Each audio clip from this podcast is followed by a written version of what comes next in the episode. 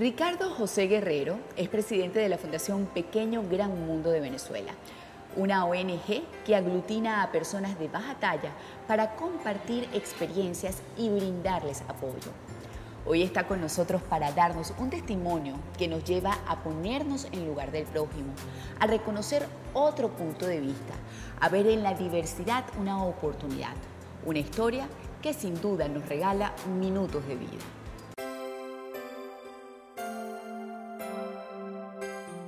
Poco la, idea o, o, el fin o el objetivo, la misión de la Fundación Pequeño Gran Mundo Venezuela es lograr ir borrando ese estigma que ha existido históricamente con respecto a las personas de baja talla, con nuestra condición, digamos, sobre el enanismo, que hoy en día inclusive ya se utiliza el término baja talla, un poco para que sea un término más amigable, más respetuoso, una mejor forma de trato hacia estas personas que siempre hemos sido excluidos, siempre estamos eh, prestados a la risa, a la burla.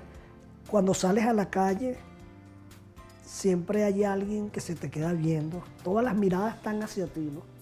Y son miradas que de alguna manera incomodan porque llaman la atención.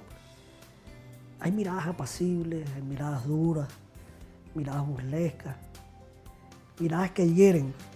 Yo recuerdo que cuando yo tuve mi primera novia, la familia me rechazó porque físicamente yo era así, porque no cumplía con los canones estéticos que, exige eh, el tamaño estándar, pues las personas convencionales. Eso me dolió muchísimo porque nosotros llegamos a enamorarnos, compartimos muchísimo, era mi, yo la amaba, pues, la amaba muchísimo. Yo tuve como cuatro días sin comer en, la cama, con ganas de no levantarme, como que sentí que se me había acabado la vida. Pues. Pero sin embargo eso lo, lo superé y hoy en día estoy casado y tengo mi esposa, una mujer extraordinaria, maravillosa, de tamaño convencional, alta, y hemos hecho nuestra relación normal y hemos logrado desarrollarnos como pareja y nos amamos muchísimo. Pero bueno, nosotros somos pequeños, pero eso no nos implica, no, nos impide de alguna manera poder hacer todas las cosas que hace cualquier otro ser humano. En este caso, yo soy una persona que ha logrado estudiar profesionalmente, yo soy licenciado en educación, actualmente soy tesista de la Escuela de Antropología de la Universidad Central de Venezuela. También trabajo con niños, haciéndole talleres creativos infantil, origami. He, trabajado de payaso, he trabajado en el cine, en la televisión. Y he sido promotor cultural, organizando eventos culturales en, las comunidades donde siempre he vivido. Pero siempre me he destacado como una persona inquieta con ganas de hacer cosas y, con ganas de comerme el mundo. Pues.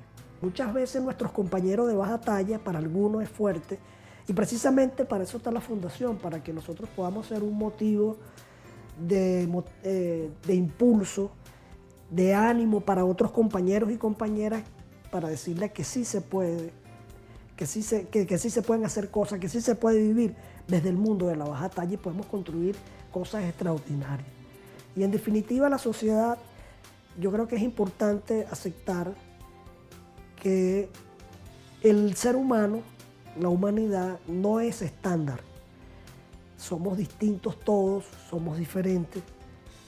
Y yo pienso que esa diferencia es una diferencia que se convierte en una virtud, porque en la virtud es donde está lo interesante de la vida, para conocer lo mágico, para conocer lo maravilloso y lo hermoso de la vida.